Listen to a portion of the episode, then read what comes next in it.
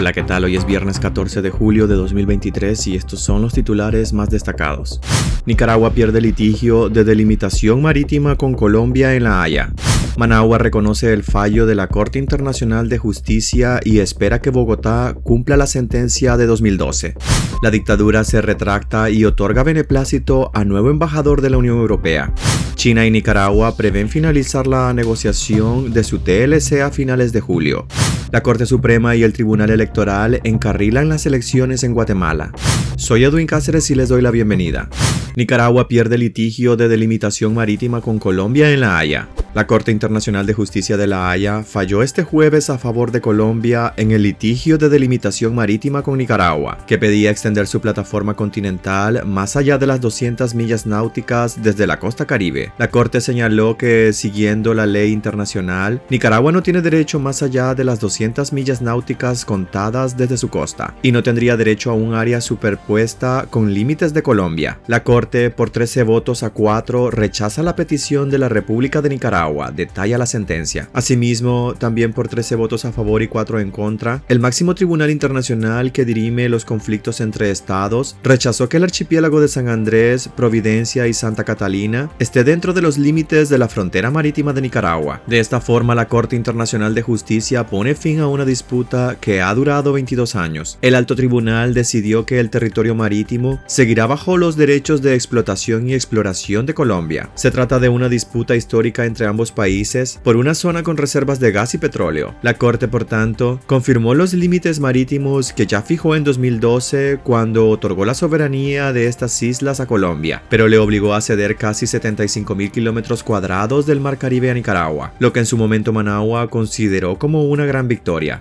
Managua reconoce el fallo de la Corte Internacional de Justicia y espera que Bogotá cumpla la sentencia de 2012. El gobierno de Nicaragua reconoció como firme, definitivo y de obligatorio cumplimiento el fallo de la Corte que sentenció que Nicaragua no puede extender su plataforma continental más allá de las 200 millas náuticas que delimitan su frontera marítima con Colombia. En el documento leído a través de medios oficiales por la vicepresidenta Rosario Murillo, Nicaragua hizo notar que su recurso contra Colombia ante el más alto Tribunal de Justicia y la reiterada presencia de Nicaragua ante dicho tribunal desde el año 1984 es una muestra palpable de ese compromiso. De igual manera, Nicaragua espera que Colombia reconozca el valor y eficacia de todas las sentencias de la Corte, en particular la sentencia dictada en 2012, subrayó. La dictadura se retracta y otorga beneplácito a nuevo embajador de la Unión Europea.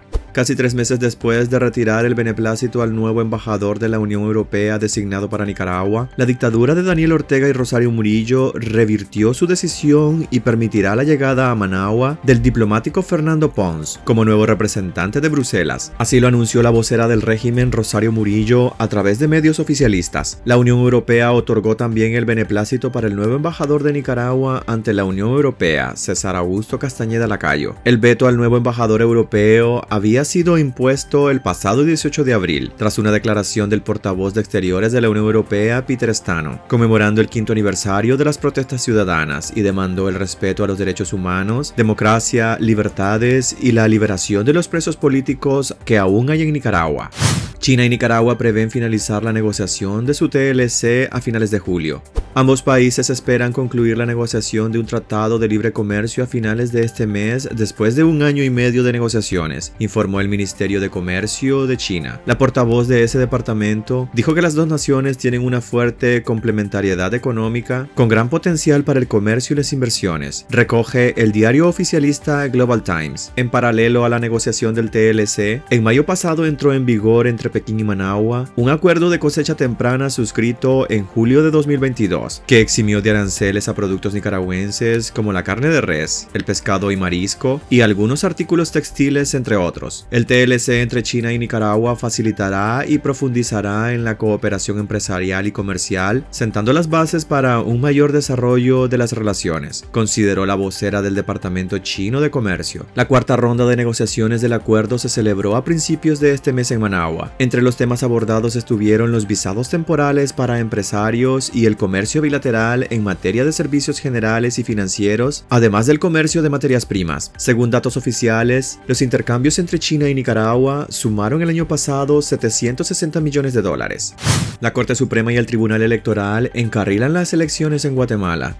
La Corte de Constitucionalidad y el Tribunal Supremo Electoral encarrilaron las elecciones en el país después de los intentos del Ministerio Público de suspender a uno de los partidos contendientes por la carrera presidencial. El máximo tribunal de Guatemala, la Corte de Constitucionalidad, emitió un dictamen este jueves por la tarde en el que anuló cualquier suspensión en contra de la agrupación política socialdemócrata Semilla, como había solicitado y conseguido ante un juez penal el miércoles el Ministerio Público. En la misma línea, el Tribunal Supremo Electoral indicó que no tomaría en cuenta la orden del Ministerio Público y que Semilla estaría en la segunda vuelta presidencial el próximo 20 de agosto, de la mano de su candidato, el académico Bernardo Arevalo de León. Tanto la Corte como el Tribunal pusieron fin a las 24 horas caóticas y llenas de incertidumbre desde que la Fiscalía divulgó sus intenciones con una investigación en contra de Semilla por supuestas firmas falsas y financiamiento electoral ilícito.